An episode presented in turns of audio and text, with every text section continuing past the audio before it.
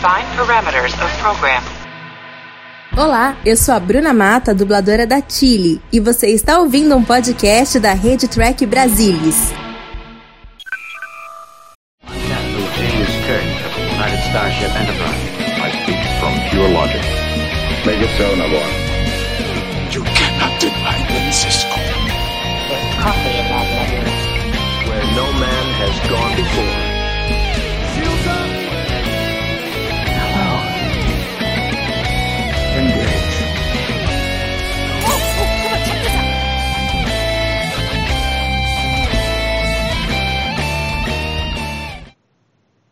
Boa noite, pessoal. Sejam bem-vindos a mais um Trek Brasilis ao vivo.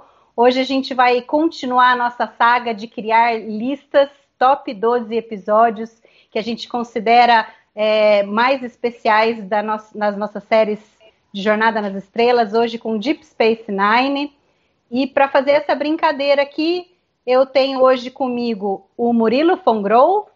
Boa noite, Murilo. Boa noite, Mari. Boa noite, gurizada. Vamos dar ali, né? É, Luiz Castanheira. Muito boa noite, Luiz. Boa noite a todos, boa noite aos espectadores. É bom estar aqui. E Roberta Maná. Boa noite, Rô. Buenas. Vambora.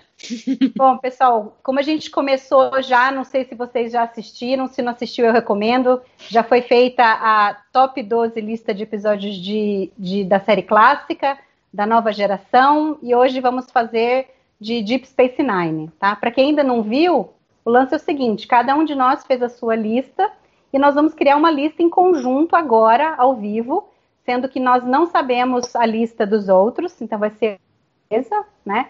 Vai ser muito bacana criar essa lista ao vivo.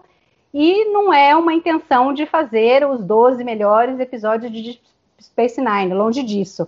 Tendo 175, acho, episódios, é impossível a gente dizer que tem uma lista definitiva, porque cada um de nós vai ter uma lista própria, né? Cada um de nós, vocês ouvintes aí também, façam a sua lista, mostrem pra gente, pra gente ver o que que fica. Mas é legal porque, com certeza, são dois episódios muito especiais.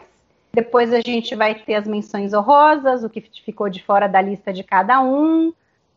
E então vamos, bora lá, né, gente? Vamos começar com, com a posição 12. Quem quer começar? Murilo? Ah, pode, pode ser eu. O meu episódio é do sétimo ano, It's Only a Paper Moon.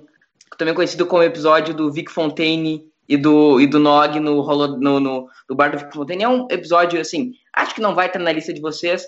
Não acho que seja assim, o, o, o que há de melhor, mas pelo menos para mim ressoa muito e eu fiz questão de colocar ele em décimo segundo. Inclusive acontece uma coisa que pra mim é rara vendo, principalmente Star Trek, que é chorar. Eu sempre choro quando assisto esse episódio. É um episódio que me toca muito e pra mim não tinha que, pelo menos na minha lista tinha que estar. E aí, na lista de vocês, Roberta Castanha, entrou It's Only a Paper Moon ou não? É, na minha lista não entrou, mas eu entendo o, o Murilo, né? O episódio é uma, é uma espécie de sequência do The Siege of Alpha 58, em que o Nog perdeu a perna, ele meio que vai fazer uma espécie de, de terapia, né? Lá com, com, com o Vic Fontaine, ele começa a, a não querer sair daquela realidade fantasiosa, né? É, tem duas coisas interessantes. Uma é que o episódio é carregado por dois, por dois personagens recorrentes, né? Isso aí é, é vastamente incomum já nas estrelas e é um extremo mérito do, do episódio. E a segunda coisa que na época o Ron Moore falou numa entrevista, ele disse que por vezes a fantasia é alienante, por vezes a fantasia serve como cura. E esse episódio, ainda tem uma terceira que aparece no documentário do What You Left, What you Left We Left Behind, né? Que, que alguns é, reais veteranos viam o episódio e, e eu agradecer ao, ao, hoje falecido Aaron Eisenberg, porque foi muito importante para lidar com o estresse pós-traumático, etc, etc. Um episódio teve repercussões é, é, é, na vida real, inclusive, né? Então é um episódio muito doce, eu gosto muito, mas não está no meu, acho que nem top 30. E você, Rô? Pois na minha lista também não entrou, mas não é por falta de vontade. Eu sou apaixonada pelos episódios do, do, do Vic Fontaine, eu adoro. É, adoro pela música, também acho super, super legal assim esse tema, é, que Jornada consegue discutir de uma forma muito é, muito adulta, mas lúdica esse problema que, que é um problema real e que muitas vezes, em função dessa nossa cultura, né, do, do macho alfa que não pode pedir ajuda, é uma coisa que é muito, é, que é um problema muito sério, né, até a gente vê, assim, os níveis é, de, de suicídio, por exemplo, entre pessoas é, que sofreram esse tipo de, de trauma é muito maior, enfim, então eu acho muito, muito, é, é um episódio lindo, assim, realmente, o problema é que são só 12. É, eu também gosto bastante dele, mas ele também não entraria, acho que nem no top 30 ainda. Eu, eu, eu gosto bastante dos episódios do Vic. Tenho certeza que é, vão aparecer outros, pelo menos na minha lista tem um, que, que para mim é o melhor de todos. Mas vamos seguir. Roberta, você quer fazer o seu top 11? Vamos lá, o meu 11 é muito difícil isso, porque agora meu 12 caiu e o 12 também era maravilhoso e me dá um nervoso. Mas vamos lá, vou seguir aqui a regrinha do jogo. É, Apocalypse Rising é o 11, é, que é um episódio que para mim ele é muito muito importante, é um episódio em que o Cisco, o Brian e o Odo viram são Klingons. É, eu sou muito, eu adoro os Klingons. então eu acho esse episódio assim maravilhoso. O Odo tendo que brincar de dar soco na cara dos amiguinhos para dizer que está comemorando. Eu acho um episódio fantástico esse e, e para mim ele, ele ele chega num momento que é muito importante assim que eles conseguem é, desmascarar um changeling que estava não como chanceler, mas estava como primeiro, é, primeiro, não sei agora não me lembro como é que é o nome do cargo, mas enfim, Martok, era, não era? Era o Martok, isso, era o Martok, ele era, ele não era, não era o chanceler, ele estava ali, mas ele estava, ele tinha o ouvido ainda do chanceler, né, ele era o primeiro em comando, sei lá como é que chama. É, então esse é um episódio que eu gosto muito, então entrou no 11, e o 11 não é demérito nenhum, tá, é que... não, certamente. É, eu também já estou sentindo aqui, Rô, porque já dois já ficaram de fora, que eu não sei se vai estar na lista de alguém e que já é triste, né? Mas a gente vai falar deles depois. E Murilo, Castanha e o Apocalipse Rising, estava na lista de algum de vocês? Não, Na minha, não. é, eu, eu acho que é um bom episódio, eu acho que tem elementos de arco interessantes nele, eu acho que, que a curiosidade de ver é, é, é, vários atores que normalmente, vários não, acho que talvez o Avery Brooks e o Cominen, é, al- alguns atores que normalmente não usam o- a maquiagem, estarem com a maquiagem, especialmente a maquiagem pesada como o Klingon, foi, foi de fato interessante, mas no meu gosto apenas um bom episódio. É, para mim também não estava. E, e eu tenho uma memória péssima, né? Eu acho que vai ser ótimo esse top 12, porque eu vou começar a pegar outros episódios que eu não lembrava e que também são fantásticos e que, e que de tanto tempo sem assistir, a gente acaba esquecendo, né? Eu não tenho essa memória boa do Castanha, que deve lembrar de todos os episódios de Core Salteado. E o diretor de cada episódio. Isso. Castanha, quer mandar aí o seu décimo episódio? É, vai ser. é, é, essa é uma lista antiga que eu acho que ainda é válida, pelo menos é, em nível pessoal. Quando eu a fiz, eu procurei colocar mais pro topo os episódios mais característicos de jornada de, de, Star- de Deep Space Nine, né? Esse episódio eu considero um episódio é, também de Deep Space é claro, mas um episódio que tem muito a ver com Star Trek como um todo, né? Ele ressoa com outros episódios similares em outras séries de Star Trek. E é aquele que eu costumo dizer que se eu tivesse escrito um episódio de Jornada Silenciosa, esse seria ele, né? É, aquela angústia que eu teria dentro de mim, eu- um dia eu tive de colocar alguma coisa para fora em termos de um episódio de Star Trek, aquela angústia, aquela angústia se fez viva com o roteiro do, do Arabelle do Hans Miller. E o episódio, é claro, é Far Beyond Stars, é talvez o meu episódio favorito de toda a franquia. É, ele fala sobre manter os sonhos vivos e, e ter alguns dos momentos mais Star Trek de toda Star Trek, né? Podia falar horas por- sobre ele, mas é um episódio absolutamente fantástico, a, a história é incrível, a, a ressonância é incrível, a emoção é. Acho que foi o único episódio na minha vida de Star Trek que eu assisti e eu cheguei às lágrimas em determinado momento, né? naquele momento da ambulância do I'm a Dreamer and a Dreamer, ali eu chorei na primeira vez que eu assisti. E é incrível vê-los todos assim, sem maquiagem, com, com, pequenos pedaços de episódio, um episódio de 45 minutos da vida, personagens que você nunca viu, é, é, torná-los tão, tão exuberantes, tão característicos, aproveitando os personagens que eles interpretam e, e fazendo pequenas pontes disso. É fantástico, a história é incrível, a direção da Avery Brooks é incrível, a atuação do próprio é incrível. É, é, é um clássico dos clássicos. Esse aí é para a eternidade. depois do que o Castanha ouviu o Castanha falar, a gente não precisa falar mais nada sobre o episódio, né? Que a paixão dele por Far Beyond é com certeza contagiante. Só, só me, me, me deixa estranho assim, tá lá no top 10. Um Far eu também, mim, fiquei surpreso. Obviamente é entrou na lista. É que, eu, é que o critério foi quanto mais subir, mais de assinante específico será. Uhum. Então, esse eu ainda acho bem ele fala com o Cillian The Edge of Forever, o Benny Russell meio que é uma outra face da moeda de Ed Skiller, pelo menos na minha opinião. Então, eu acho que ele fala mais com a franquia, apesar de ter elementos específicos. Mas eu acho que à medida que, ao menos na minha lista, for subindo, vai ficando cada vez, cada vez mais ultra específico. E o número um, todo mundo já sabe qual é, mas. É, para mim, o Far Beyond está é, tá na terceira posição, é top 3 é fantástica. Aquela cena, a hora que o, que o Benny Russell desaba no chão e que ele não, né, desespero de por que, que não, não, não pode produzir a história dele. E, e, toda a crítica social que tem ali no episódio é muito interessante. É, não, é fantástico. E Murilo, Roberta, vocês querem falar em que posição que estava? É, eu caso é. com a Mari, em terceiro lugar também. Terceiro lugar, assim, terceiro com dor no coração, porque eu queria colocar em primeiro. Acho que depois o Castanha falou, seria audácia minha resenhar o episódio. meu também estava em primeiro lugar. O meu não, não também, o meu estava em primeiro lugar na minha lista.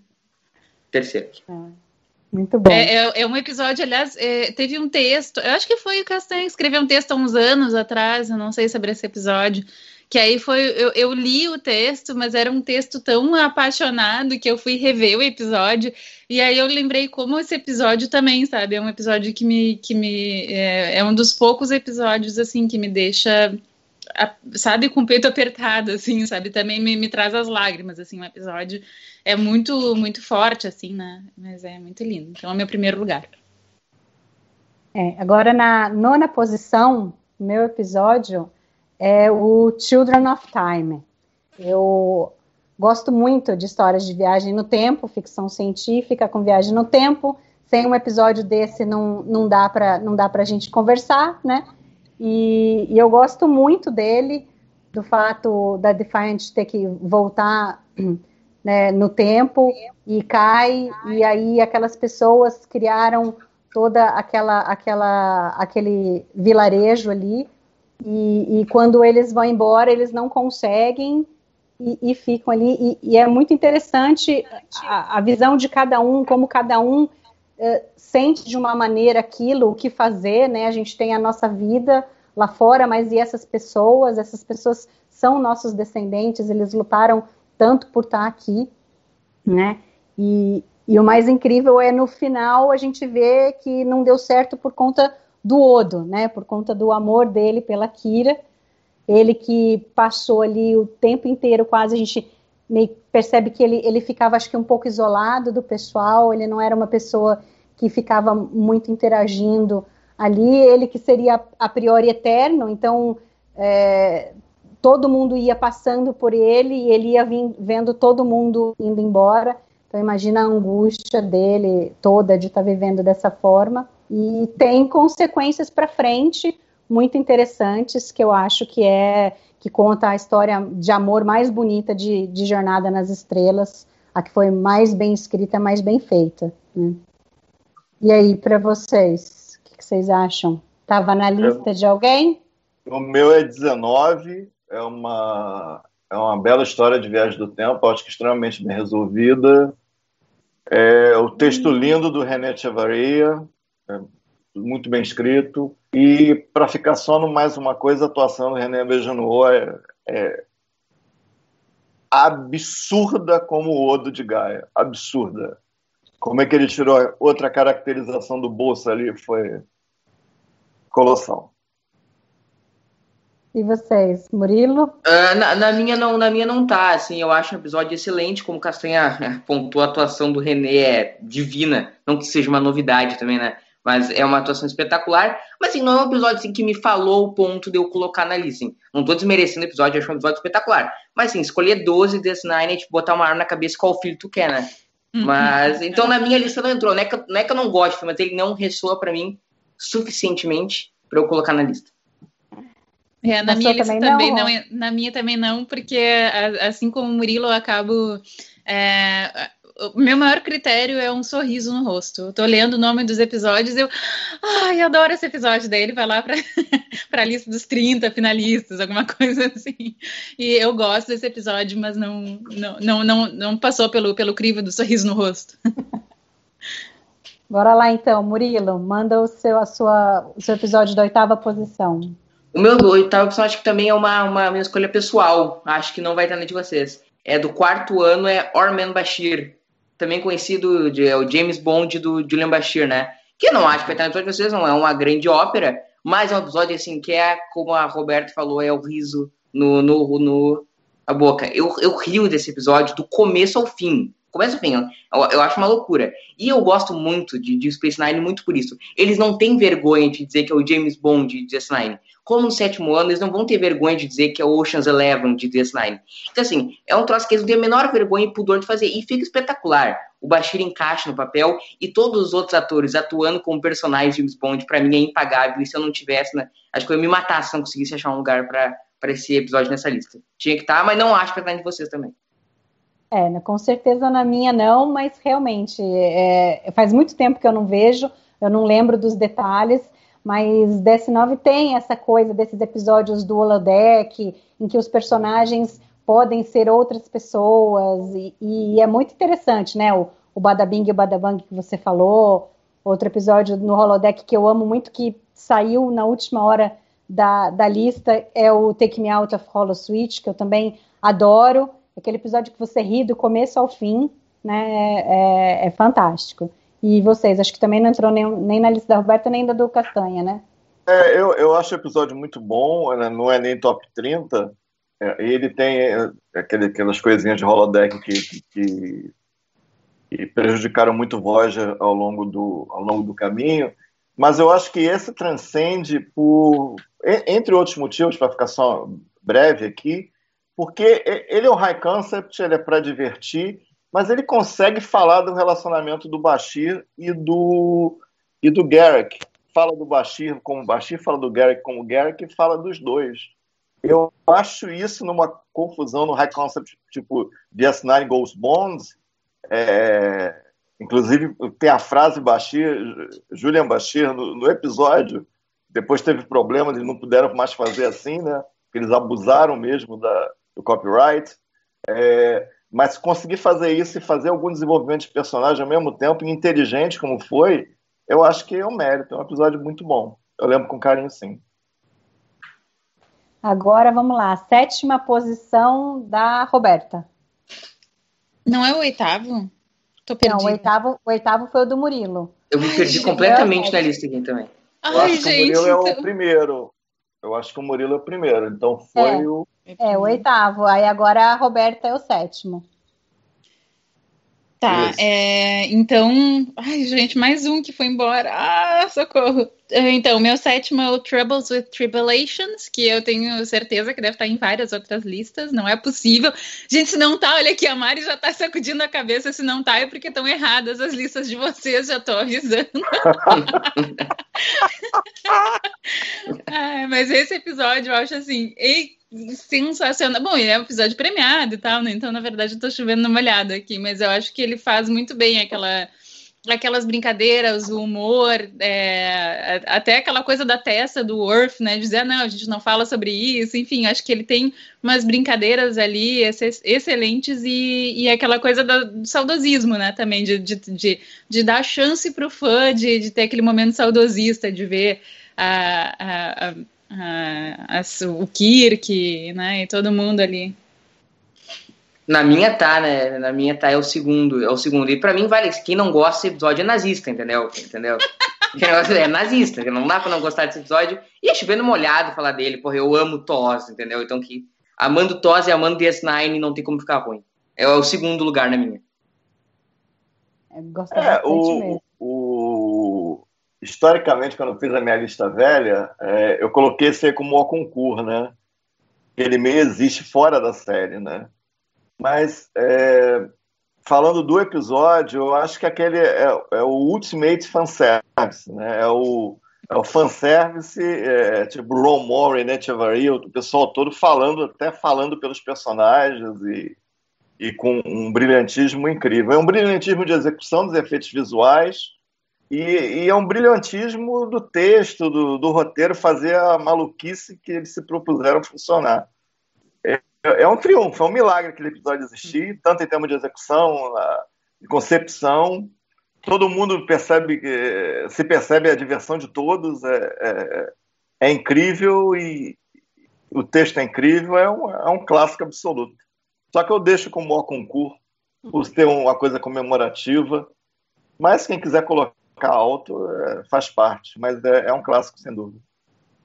É, na minha lista não entrou, talvez pelo fato de eu não ter um, uma relação assim de amor com a série clássica, mas obviamente que não tem como não reconhecer o episódio como sendo fantástico, muito bem feito, muito bem produzido, dirigido, né? A, a, o que o Castanha falou, a coragem deles fazerem um episódio desse é, foi muito legal e, e e é um dos episódios mais lembrados de Space Nine, com certeza. Agora, é, Castanha, sua sexta posição. É o sexto? Tá. Sexto. É... Esse episódio é, é, praticamente invencível. Tá? É, teria talvez uma crítica por fora dele, né? Não gostar de Viagem no Tempo, não gostar do Reset Button de alguma maneira e tal mas por dentro ele é virtualmente invencível. Ele eterniza a principal relação da série, que provavelmente é a relação que originou todas as outras relações na série, é... e fala da história de um pai que perde o filho e tem que lidar com isso, e a gente é... conhece essa história da, da tragédia pessoal desse filho que perdeu o pai e, e, e eventualmente ele sacrificar sua própria vida para que o pai e o seu eu jovem tenham uma nova chance. É, texto magistral que foi reescrevido pelo Ené Chavaria, direção incrível, atuações incríveis, música incrível, clássico absoluto, o fazer chorar da série, né, o fazedor de choro oficial da série, talvez, de Star Trek. É claro que eu estou falando de The Visitor. É o meu número 6. The Visitor é fantástico. Tenho certeza que deve estar na lista da Roberta e do Murilo. É na isso minha, mesmo? Na minha tá, é o quarto lugar. E assim, se não tivesse, tinha que ser preso. Então, porque assim, o, o, o quarto lugar. The Visitor. É aquele episódio que eu sempre programo assim, mas hoje eu não vou chorar. Eu vou olhar e vou, não vou chorar. E dá dentro do episódio eu tô acabado, entendeu? Eu não tenho Sim. como ir até o final. Sim, é assim, bem isso. Tipo, a gente pensa assim, não, mas eu já conheço a história. Dessa é, vez eu não, não, vou chorar. Não, uhum, é, é, tipo assim, é. e eu fico o final, e parece que é sempre a primeira vez que eu tô assistindo, assim, eu fico desesperado. E será que é? E será que ele não volta? Para sendo que eu vi o episódio 40 vezes na minha vida. Então, mas eu sempre é a mesma, sempre a mesma sensação. É muito bem escrito, é muito bem feito e eu acho que toda, toda série Star Trek tem seu episódio Não Dá para Não Chorar. Tu pega, sei lá, Cidade de Beira da Eternidade, Toss, pega The Inner Light na nova geração, e The Visitor é o representante oficial de DS9. E assista e chore, no, é o meu quarto lugar. E você, Rô? Também terceiro. é pra sentar e chorar? É, Tenta chorar. chorar terceiro. Tu tá muito feliz, tu quer ficar pra baixo, olha The Visitor. Ah, não, porque tem um final bom, é bonito, é um episódio bonito. Não, se eu tô termina feliz, eu bem. não vou ver The Vistor também, né? Eu vou, eu vou lá, vou ver Armin Bashir. Não vou ver The Vistor. Little Green Man. É, é, legalmente. Não, o negócio, falando de chorar, né? Aquela cena em que o Jake ainda, ainda tá sendo é, o Cyril Lofton, e aí o, o Cisco chega e fala: Como que você tá, meu filho? E ele não consegue responder, e eles se abraçam. Gente, o que, que é aquilo, né? É, é fenomenal. Não tem, e fora a atuação do Tony Todd também, que, que não tem nem o que dizer, né? Bom, agora vamos para a quinta posição. A quinta posição, eu vou roubar. Eu vou, eu Ai, vou colocar, eu vou colocar um episódio sétuplo, pode? Não, não A pode. gente já conversou sobre Eu isso. isso pode. Não, não, pode. brincando, não, mas é que assim. Isso pode? Eu não sabia. Não, não pode, não pode. Mas é porque de A Call to Arms até Sacrifice of Angels, eu, eu sinto assim que é impossível eu assistir um deles sem que eu assista os sete de uma vez só. Né? Então, primeiro, primeira, minha primeira coisa que me veio na cabeça é o Call to Arms, que seria o que eu colocaria na lista. E aí eu fui reassistir, e obviamente impossível não assistir a sequência inteira, né? E aí, no fim, é, é, eu acabei escolhendo colocar, para representar esses sete episódios, eu coloquei o A Time to Stand. Né? Embora os- a Coach Arms tenha ficado assim muito perto, porque toda a coisa da, da, da iminente é, vinda do Dominion para tomar Deep Space Nine, eles tendo que construir a mina, é, o campo minado, aquela conversa do Cisco com o Eion, com os dois é, os dois fingindo que tá tudo bem e que nós vamos conversar e vamos chegar num acordo, sendo que os dois sabiam que, que não haveria acordo nenhum, é fantástica, né? Mas o A Time to Stand tem, tem uma coisa que Deep Space Nine faz muito bem, que é o embate entre os personagens, e tem alguns assim que são muito especiais, né? É, o Eion conversando com o Ducati, você sempre tem diálogos fantásticos. O Ducati com a Kira também. É, nesse episódio, é, é, o, o Ducati obcecado pela bola de beisebol é fantástico, porque toda hora que você vê, ele tá ali com aquela bola e pegando e brincando com ela, né? Quer dizer, é como se ele tivesse é, é, fazendo um diálogo com o Cisco ali, né? E depois ele, ele com a Kira, né? Aquela cena no, no, no, no, no escritório do, do Ducati, que ele diz que quer deixar as coisas melhores para ela, que ela pode ter muitos privilégios e tal, e a Kira detona com ele totalmente, e no final ele dá aquela segurada e manda ela embora, né, com o ego meio meio rabinho no meio das pernas, mas ele não deixa de, ao longo do, dos episódios, continuar sempre é, é, tentando trazer a Kira para o lado dele, né. Então esse episódio é muito bom. E aí a Kira e o Odo também, é, não podendo fazer nada, né? Eles, eles vinham de uma relação em que estava esquisito desde Children of Time, quando ela ficou sabendo que o Odo gostava dela. E, mas aí a Coach Arms eles decidem que pelo bem é, de tudo eles precisam dar um tempo e, e, e continuar com a amizade deles do jeito que era, porque eles estão no momento que eles precisam disso, um apoiar o outro. E começa muito bem no A Time to Stand, né? Até a Female Changeling chegar na estação e aí tudo por água abaixo. Mas aí são coisas para frente. E para vocês, entrou algum desses daí, entre a Call to Arms e Sacrifice of Angels? Ah, você entrou? É. É. Você entrou, o Call to Arms é o. Peraí. Call to Arms é o 7, o Rocks and Shows é o, é o 9, e o que você defendeu belamente foi o. O Time 21. to Stand. Time to Stand. Então Eu tem não dois na minha lista. Ah, não entrou na minha lista, não entrou pra minha lista. Eu, pessoalmente, não que eu não gosto desse arco, adoro esse arco. Mas eu- o que ressoa mais pra mim é o arco, o arco final da série. E mas eu tenho um representante da- dessa, desse arco, é o Sacrifice of Angels, é o décimo episódio, da- é o décimo episódio da minha lista, que é um episódio também assim.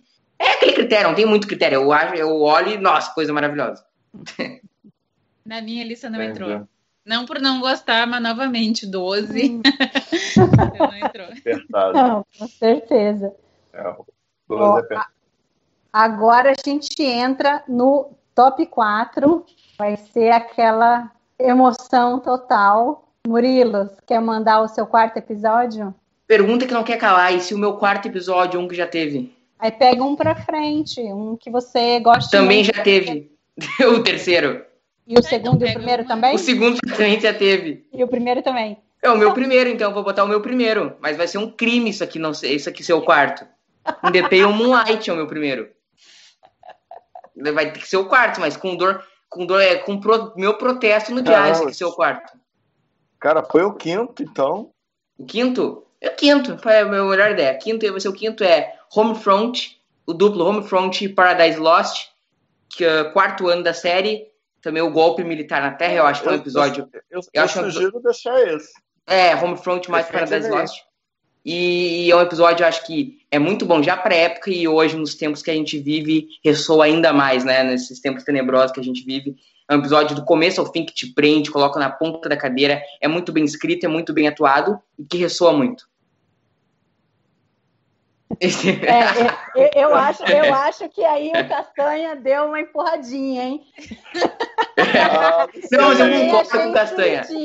Tinha Eu que ser pra frente, não pra trás. Eu concordo com o Castanha, é um crime o meu primeiro episódio ser o quarto. É caso de, de.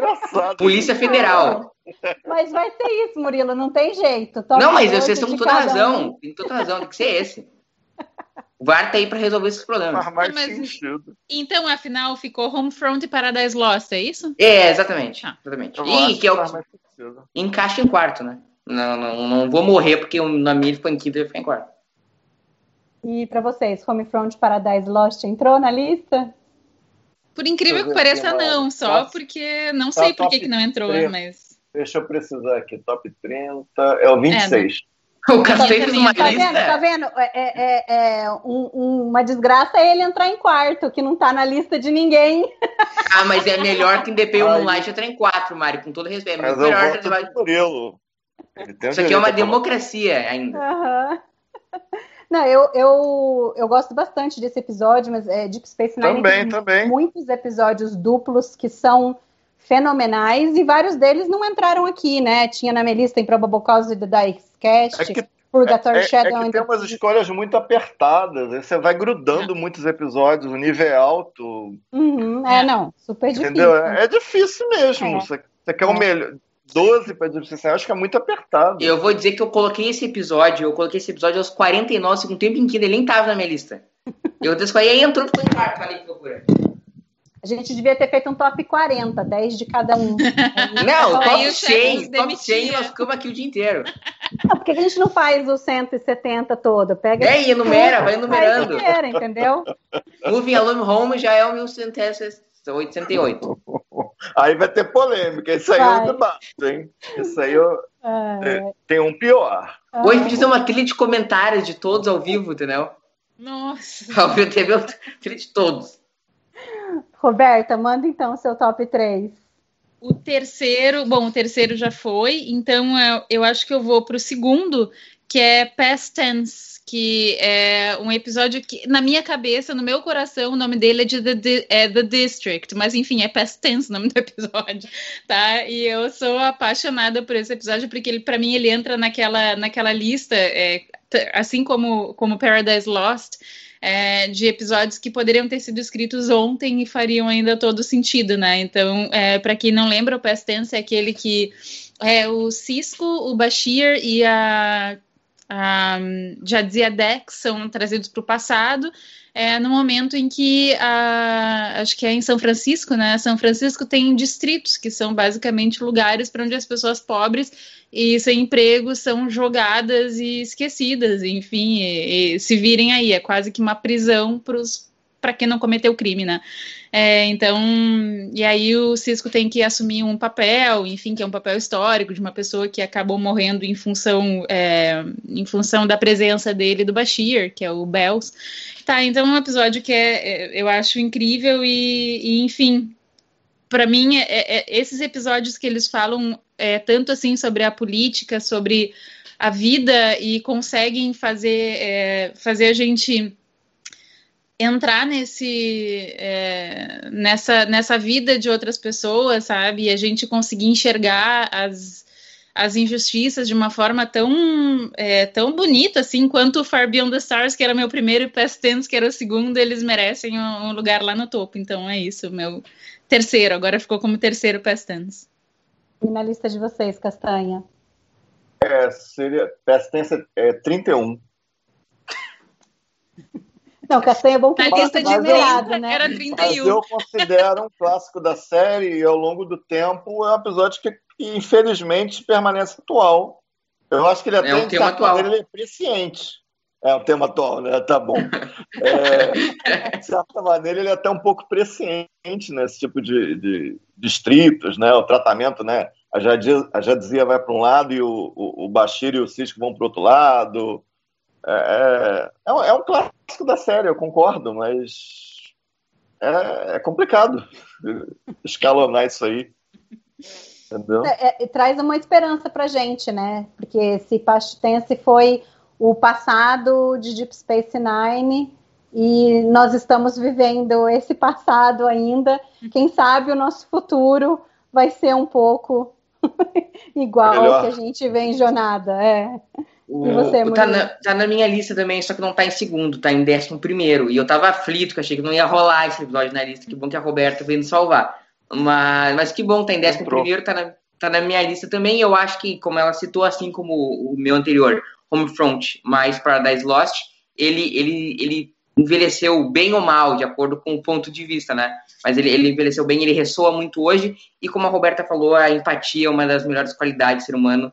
E ele ativa em todos nós esse exercício de empatia episódio. É, Bom. inclusive, eu escrevi sobre ele numa das CTBs, onde tem a linha do tempo lá cronológica, que conta um pouco sobre as coisas acontecendo na, na Terra, na Federação, que tem a ver com, com, com a gente, né? E aí, agora, Luiz? Agora, agora, agora, Segundo, agora vem a né? roubalheira, né? O segundo, eu já sei qual que é o seu segundo, que é o É meu o- primeiro.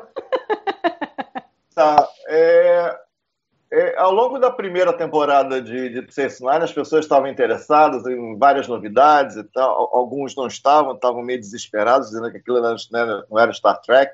Isso já é dito pelo menos há 28 e tantos anos. Mas nesse episódio transformou muitos fãs casuais em verdadeiros Niners. Talvez esse episódio que criou mais Niners até hoje. É, uma pessoa chega à estação e aparentemente ele é um ele é um carrasco cardassiano que, devastou diversas vidas bajorianas num campo de concentração. E a gente, à medida que a gente vai desvendando as camadas desse, desse personagem convidado, você vê uma evolução tão arrepiante e dramática da personagem Kira em 45 minutos que você não vê em muitos episódios da franquia, em dezenas, talvez centenas de episódios. A atuação do ator convidado, do Harris Yulin, é incrível, é, discutivelmente talvez o melhor de toda a franquia, e a atuação da Nana Visto é sobrenatural. E as falas ecoam na gente, quem viu o episódio, as falas, a gente tem algumas que você nunca vai esquecer enquanto você viver. Fala do passado, da raça humana, fala da perspectiva de futuro, fala de perdão, fala de seguir em frente, fala de perdoar, fala de não tratar os outros como uma, como uma massa amorfa, mas sim como indivíduos. E também é tema atual, né, Murilo? É, É de claro fato. que eu estou falando de Duets, meu número dois. Que o Murilo não colocou na lista dele. Não tá na minha lista do Eti, agora eu vou ser assassinado, né? Mas não tá, não tá na minha lista.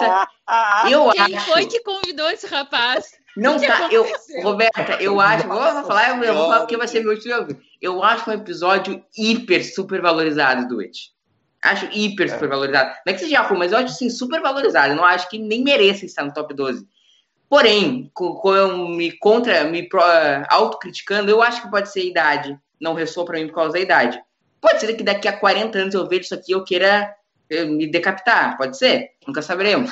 O dia eu saberei, né? Vocês vão estar mortos. Mas seguindo a linha, o, o Do It. o Do It, ele, ele não tá na minha lista no futuro, eu não sei se vai estar. Tá. Eu acho o episódio hipervalorizado. Apenas. E, pelo menos, eu acho o nome de episódio mais bonito de Star Trek. Pelo menos isso eu dou de crédito pra ele. Tirando isso, eu acho hipervalorizado. Não merece estar na minha lista. Quem que chamou esse menino aqui? Por que ele continuou online, inclusive? Não sei. Por que, que ela derrubaram? Não é assim. Não, mas eu sou Niner, tá ligado? Space Nine é a melhor série da história da humanidade. Só deixa isso claro. A Do It eu não gosto. Bom, no meu ficou em quarto lugar. É, mas, mas por falta de espaço no primeiro lugar, mas, mas ele poderia ter ficado no primeiro junto com vários outros. É, para mim é, é primeiro lugar. Para mim é o, é o melhor episódio de toda a franquia. Eu acho que ele não bate nenhum outro. O mais interessante é que ele é da primeira temporada, né? Que é uma temporada, talvez seja a temporada mais fraca de, de Deep Space Nine, onde você está começando a criar os personagens, começando a criar a história, né? Muito embora Emissary é um piloto fantástico, mas Duet, assim, é arrebatador. E esses dias eu, eu estava lendo um livro que é Eichmann em Jerusalém, e que fala exatamente sobre isso, né? É o, é o nazista sendo julgado em Jerusalém pelos crimes cometidos na, pelos nazistas na Segunda Guerra Mundial, e, e, ele se considera um cara que, que só cumpria, a, ele fazia o, o trabalho dele e, e, fazia muito bem, e ele era orgulhoso de fazer muito bem o trabalho dele. Né? E no início, quando a gente, quando a gente vê o, o, o Maritza, ele fala isso, né? Ele era um arquivista, ele não tinha nada a ver com, com, com o que estava acontecendo, com as atrocidades acontecendo é, é, no campo de concentração. Não era responsabilidade dele, ele não mandava nada, ele só arquivava. E ele era muito feliz porque ele fazia perfeitamente o trabalho dele. E a, e a fala do Eichmann é essa: ele não era responsável, não era ele o culpado, não era ele que, que dizia quem, que os, os judeus tinham que ir para o campo de concentração né? Mas ele tinha orgulho do trabalho que ele fazia. A grande diferença aí, claro, é que a gente não viu nenhum, nenhum nazista desse porte mais de cima fazer o meia-culpa e dizer eu estou errado, o que nós fizemos foi errado. Não, ou eles se mataram, ou eles é, é, morreram condenados até o fim, dizendo que eles não tinham culpa, eles só estavam fazendo, cumprindo o dever, né? E o Maritza não, né? Ele, ele traz para ele toda a consciência do que foi errado, ele tinha, ele tinha essa consciência, mas ele sabia que ele não podia fazer nada, ele, ele achava que ele seria só mais um, ele não tinha voz para isso, e aí no final da vida dele, ele acha que, que a chance dele de redimir, de mostrar que os cardassianos estavam errados e que era preciso que os cardassianos se considerassem culpados né, se redimisse em relação ao que eles fizeram com o Bajor. Então é fenomenal, né? E a cena final, né?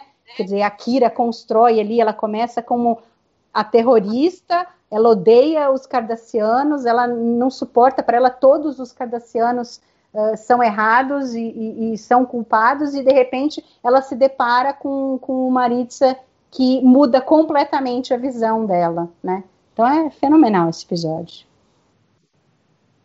E agora, o top 1, já que roubaram meu top 1, o top 1 vai ser o que todo mundo esperava, mas foi roubalheira do, do, do Murilo de colocar o homem. Não, não, esse é o Castanho. O Castanho foi o VAR. O Castanho foi o VAR. O meu primeiro não, é o melhor é... episódio da história da televisão. E quem discorda é nazista. E quem discorda é nazista, com, entendeu? Com certeza. Ele fala que discorda é nazista, né? Uhum, não, é, o meu episódio é Moving On Home. Ele não, coloca, ele não, coloca, ele não coloca o duet na lista dele e vem dizer que. o meu episódio é o Alan Marine, sabe? Aquele que sai. Ah, esse é o meu primeiro. Não, sacanagem. É o Independent Moonlight, eu acho assim. Eu, eu fui over falar que é o melhor da televisão, mas eu acho o melhor episódio da série e acho o melhor episódio de jornada é, podem me corrigir se eu estou enganado, é, é o único episódio de jornada que quebra a quarta parede, é o Cisco se explicando para o telespectador Eu acho sensacional a desconstrução do personagem. Eu acho o Garak um personagem como, como nenhum outro em Star Trek dúbio. E eu acho assim, é, um, é, um, é uma boa tese de os fins justificam os meios. Eu concordo? Não sei, mas o episódio me colocou em dúvida, fez repensar a vida. Acho um episódio fora do comum, assim. Nunca. Ali naquele episódio eu falei, tá, ok, o Cisco é o melhor capitão da história. Não, não, não tenho mais argumento para derrubar isso. É que é fã clube oficial do Cisco. Não, com certeza. Não, e, e a né? atuação do Avery Brooks, assim, é, é arrogante, soberba. É, o meu, eu, ele ficou no, na segunda posição, pelo fato de eu gostar muito do Duet, né? Mas em The Pale Moonlight é fantástico. Acho difícil ele ficar de fora de alguma lista. A gente fez uma vez um programa sobre ele, eu, Castanha, lembro quem mais estava, acho que o Fernando Roberta. Odo e a Roberta. Roberta. Nossa, minha, minha memória é muito ruim. Salvador. Eu olhei ontem. Ah, tá. Não, e Moonlight é fantástico, é tudo isso daí, né? É, é, tem uma significância gigante em toda a questão da guerra, uh, como eles tinham que trazer os romulanos e, e o Cisco ali se justificando, mas não se justificando, porque ele sabe que ele não tinha outra opção, né? Então, quando ele chama o Garak para ajudar, ele sabe que, que não seria aquilo que ele esperava, não ia ser para o caminho que ele achava que deveria ser, mas não tinha outro jeito. Então é muito bom. Aquele, aquele, aquela, aquela fala do Cisco no final falando que a, talvez a pior coisa seja que ele consiga conviver com isso é, e que se ele pudesse fazer tudo de novo, ele faria tudo de novo.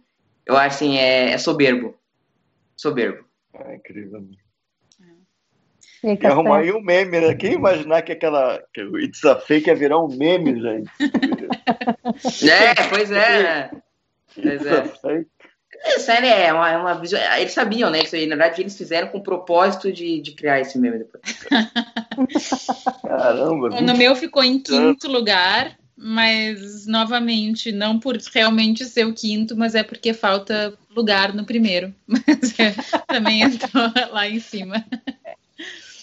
Eu vou repassar aqui a lista e aí vamos ver de cada um o que, que ficou de fora, as nossas menções honrosas. Porque do meu até que ficou bastante coisa, metade da lista ficou de fora. A minha também. Era interessante isso, né? É, Bom, em, décimo, é, em décimo segundo, It's Only a Paper Moon. Décimo primeiro, Apocalipse Rising.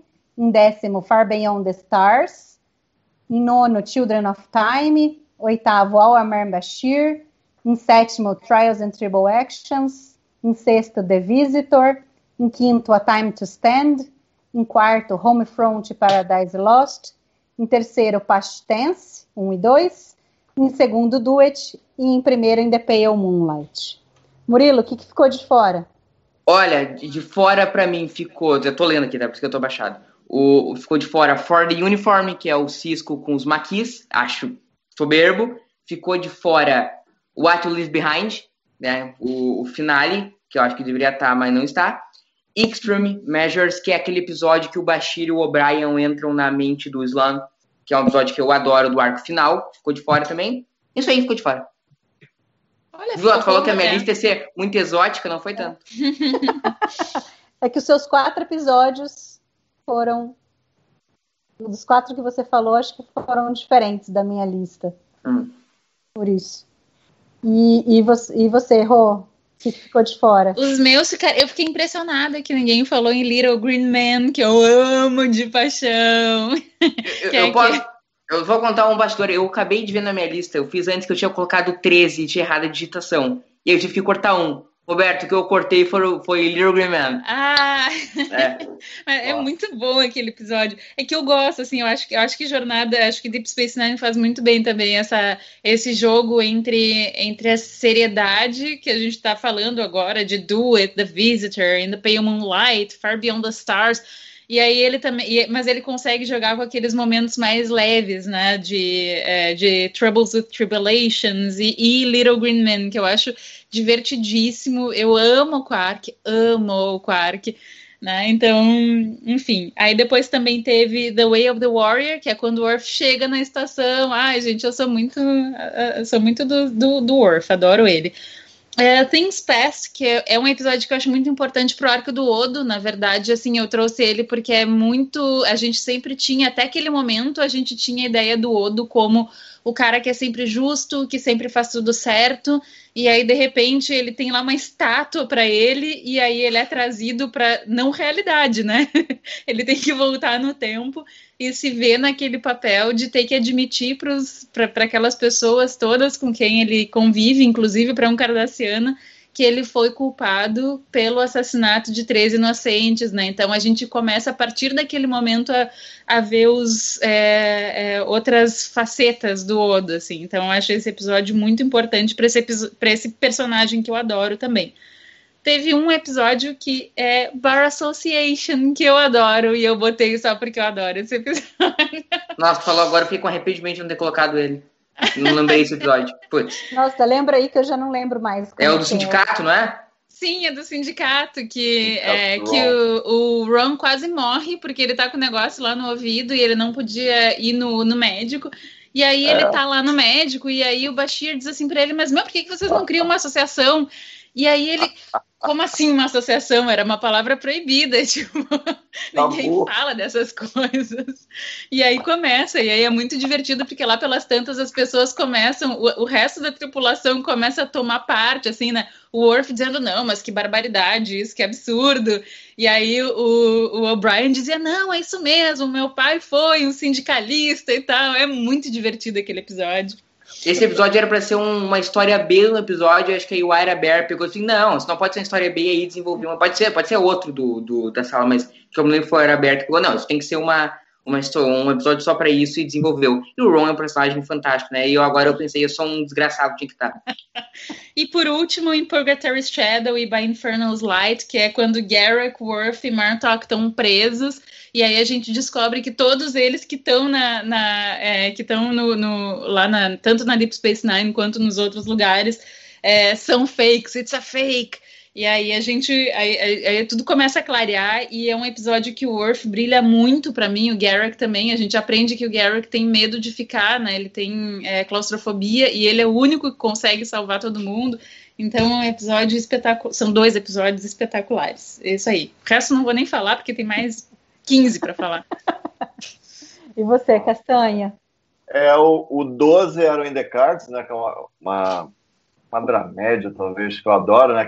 Para quem, quem não lembra o episódio que o, o, o Jake e o Nog decidiram dar um presente pro pai, isso acaba gerando vários presentes para todos e dá uma lufada de, de ar na estação, né, digamos assim. E também tem uma parte séria, é um episódio que eu acho é, é, é importante, eu adoro tem muito carinho. O Rapture, da, da quinta temporada também, né? Que, que vocês começam a ter as visões, né? E desvendo o arco do o arco final da temporada, né? Do Call to Arms, do, do, do By Infernal Light do, e do Call to Arms. E é, que volta a Cassidy da prisão, tá? Episódio também incrível. Também me, acho que merece ser estudado. Rocks and Shows, né, que é o segundo da sexta. Também episódio incrível. Tem o Gemadá de um lado, no planeta, né, pessoa caiu no planeta, tem que lidar com o Gemadá, né, tem aqui a, aquela coisa de, do Vorta que acaba traindo o Gemadá, né? Eles acabam ficando com transmissão do Vorta e o destacamento morre, só sobra o Vorta. E tem um lado da estação da Kira se tornando uma colaboradora também. Grande episódio. Em Purgatory Shadow, é, que é um episódio que tem, sei lá, umas 10 reviravoltas no episódio só, é estonteante mesmo. Parece que a, a, a galáxia vai muda inteira no, episódio só, é incrível, e, e, termina com a morte do, do Enabram Tain, que a gente descobre que, que de fato ele era o pai do Garrick, cena comovente demais. Call to Arms eu já falei, né, quando, no voto da Mariana. Ah, o, sim, o meu quinto era o Tack into the Winds, que era da do arco final, né? Aquele episódio que o Cisco basicamente fala pro, pro Wolf assassinar o Martok, basicamente, e tem aquele aquele standoff com pistolas do Damar, do, aquele amigo do Damar que eu esqueço o nome, Gão não sei o quê, com a Kira. E o Damar dá um tiro no amigo dele, dizendo que a Cardassia que dele acabava, acabava de morrer, né? Um episódio também, também incrível. E, e o terceiro, seria o quarto e o terceiro, um duplo, né? Improbable Cause da Dicecast, que é aquele episódio que o, começa com o, o, o, a loja do Garrick explodindo, depois a gente descobre que o, o Garrick explodiu a própria loja, e é uma trama incrível do, do mentor do Garrick, do, do Anabran para atacar o, o planeta natal do, dos fundadores do domínio, né? Aí você tem do, é aquela coisa da, da, solidão compartilhada, né? O Odo é o único Changeling na estação, o Garrick é o único Cardassiano, e eles vão uma força que eles representam, que eles são parte lutando com a outra força, e os dois vão junto na esteira disso tudo, e a cena final é a minha cena favorita de toda a franquia. É isso. Só uma, uma pergunta aos senhores. Uh, What Leaves Behind só tá na minha? Não, tá na minha também. Ah, tá, eu tava desesperado que só eu, eu sou louco, sei lá. É, Calma, eu achei esse episódio maravilhoso. Tudo maravilhoso. tudo nazista, vamos lá. É, o meu, o, em 12 tinha o The Wire, porque eu acho que não tinha como não ter um episódio Garak, né? Deep Space Nine fez isso maravilhosamente bem para os personagens recorrentes, que tem episódios fantásticos para cada um deles. E The Wire acho que representa bem o do Garak. Ele, ele tinha um implante na cabeça que era para ser usado quando, quando se ele fosse capturado, alguma coisa assim, torturado, para ele para ele estar tá sempre sentindo prazer ao invés de dor e não revelar nada, né?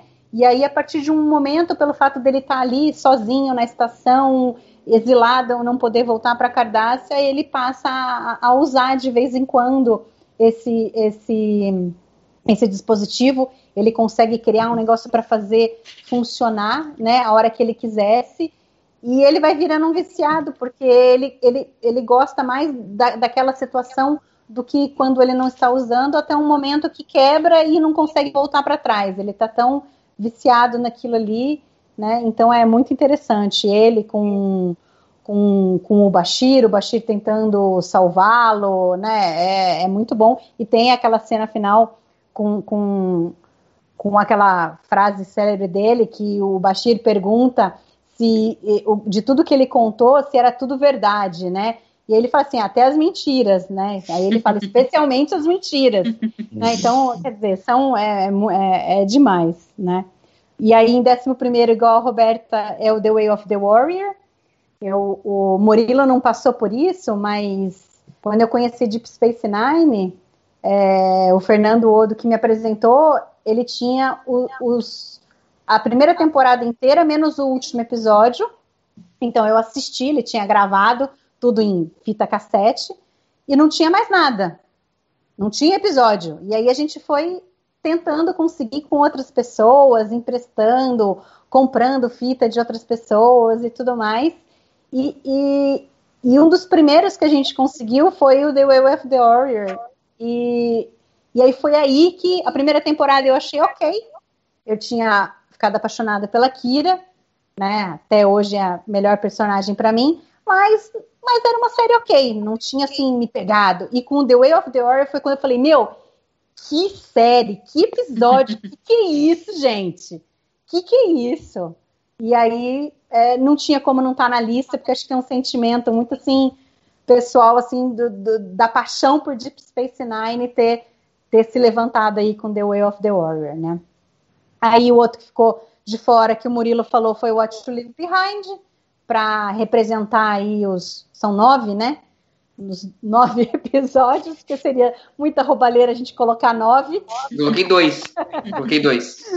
Então, o What Leave Behind, assim, dá um fechamento fenomenal para a série, para Guerra Dominion, para todos os personagens, fecha o ciclo do Cisco, que começou lá no primeiro episódio, quando a Caiopaka diz que ele é o emissário que ele acha o templo celestial, se comunica pela primeira vez com os profetas e aí no fim ele vai ficar com os profetas, né? Então é, é demais. Aí teve na oitava posição é, é um episódio que com certeza não estava na lista de ninguém, porque daí é, é um episódio também muito pessoal, de, de gosto muito pessoal, que representa os episódios do Vic, que é o primeiro que ele aparece, que é His Way, E tem ali a, a, a, história de amor da Kira e do Odo, que eu acho fantástico, né? Eu gosto demais desse episódio. E aí ainda tem, em sétimo, tava o Necessary Evil, que eu gosto ainda mais do que o Sings Past. Eles, são muito. Eles têm assim um, um, tema meio parecido, assim, né? Aí é invertido, porque em Sings Past o Odo fez uma coisa errada e ele fica e ele fica com aquele sentimento se a Kira algum dia vai perdoá-lo pelo que ele fez. E o Necessary Evil é o contrário, né? Mas eu gosto mais do Necessary Evil, né? Da, que é aquele caso em que a, a começa com o Quark e o Ron tentando entrar numa lojinha do Vatrick, que era uma loja de, de, de, um, bajoriano na época da ocupação, que estava fechada, e, e aí, ele, é porque a, a, a bajoriana pediu para o Quark pegar uma caixinha que estava escondida lá, né? No fim, a gente descobre que essa, essa caixinha era uma lista de colaboradores bajorianos e que a gente vê, vê em flashback a Kira chegando na estação ela tinha sido incumbida de pegar essa lista, né? E, e só que quando ela foi pegar, foi pegar a lista, ela é surpreendida pelo Vatrio, que ela acaba tendo que matá-lo. E aí o Oda é chamado a primeira vez pelos Cardassianos, né, pelo Gul Dukat, para investigar, porque o Gul Dukat não quer se meter com a história, porque o, o, cara que morreu, ele era um colaborador, então ele não queria se meter, ele chama o Odo, e aí que começa o Odo com essa investigação, tudo, né?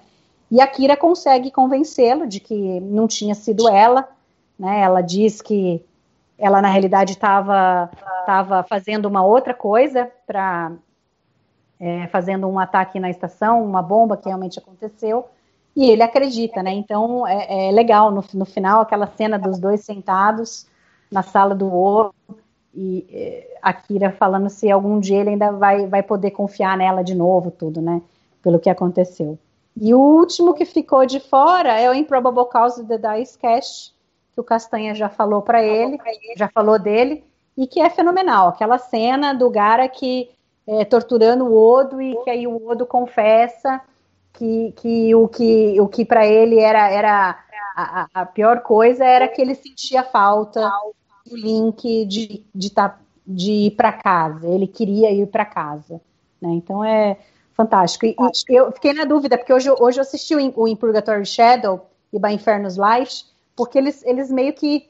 Não sei, eles parecem meio episódios duplos gêmeos para mim. Eu, eu, é, é difícil eu pensar em um e não pensar e não pensar no outro, mas o Impurgatory Shadow acaba sendo mais parecido com a Call to Arms, porque é, é ali a questão do, do Dominion e, e, e, preconiza isso, né? Preconiza a guerra toda, porque quando o Dominion passa a primeira frota deles para o quadrante alfa, que o Ducati é, trai todo mundo e, e, se junta, né? Faz Cardassia se juntar com o Dominion. E, e o Probocose ainda é o início, né? Eles ainda estão tentando lidar com o Dominion, não tem um consenso. A federação está tentando fazer alguma coisa, mas parece não ser suficiente. Os Cardassianos estão com a, com a guerra com os Klingons, mas então eles vão lá e se juntam com os Romulanos para tentar fazer alguma coisa. Então é, é muito é. bom. Né? Esses episódios todos de Deep Space Nine duplos a gente pode acho que falar por horas aqui e não teria fim, né? Sabe uma coisa que me chamou a atenção? Que não teve nenhum do universo espelho. Ah, eu, eu gosto bastante do crossover o primeiro que aparece tudo, ele é muito interessante. Mas é difícil, foi o que você falou. É muito episódio, gente. Eu, eu sei. É 22. eu, eu, eu pensei muito em colocar crossover, mas assim, no, no Vai ou Racha, não rolou. Só preciso fazer um adendo. Eu cheguei a anotar aqui, Mari, His Way, que eu não consegui colocar, mas eu precisava falar desse episódio. Que bom que tu, que tu falou brilhantemente de mim, que é, ele tem tudo que funciona para mim um romance bem feito e música boa. Então, assim, é um, é um baita episódio. Não entrou nos 12, o que é uma escolha de Sofia, não porque eu não goste. Hum. É que nem o Badabing Badabang. Achei que você também fosse colocar o Badabing. Ah, é muito episódio. Tem que fazer top 200. Não, tem. Tem todos os episódios mais da Kira e de Bajora que são fenomenais.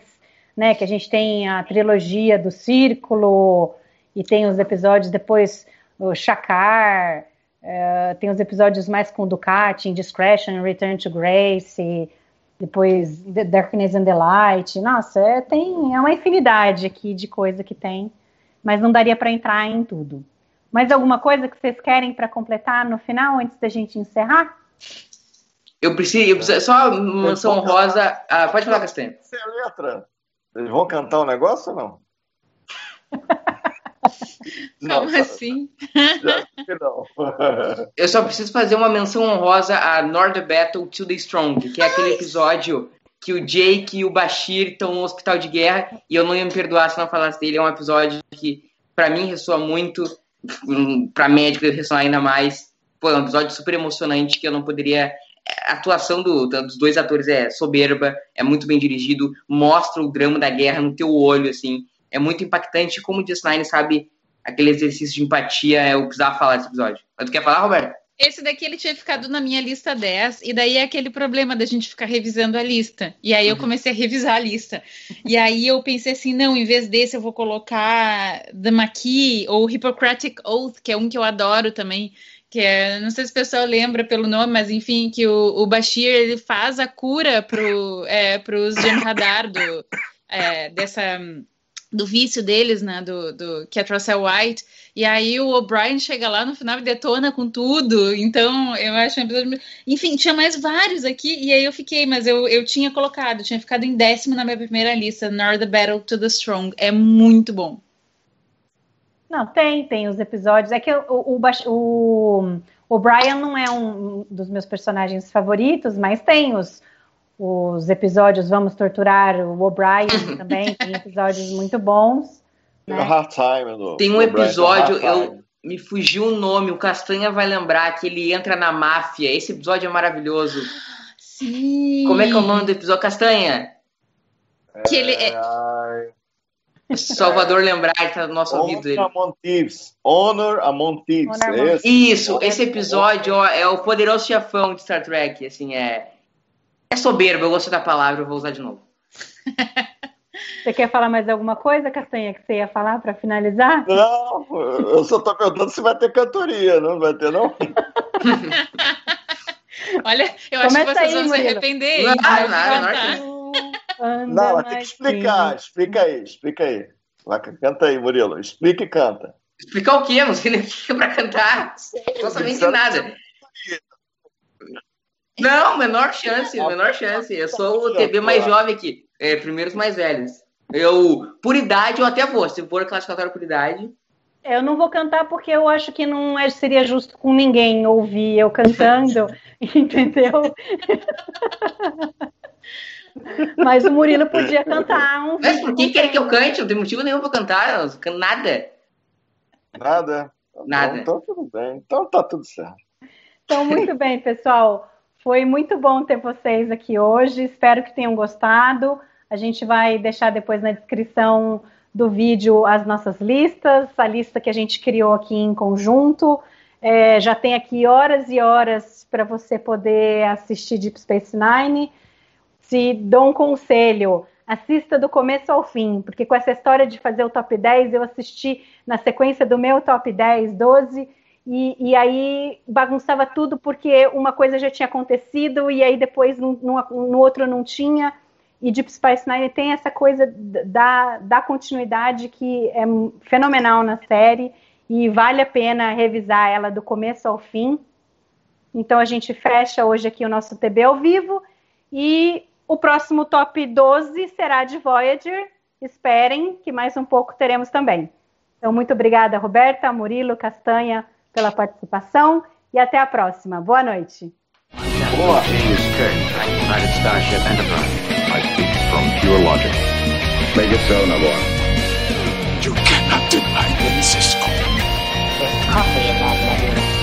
Where no man has gone before.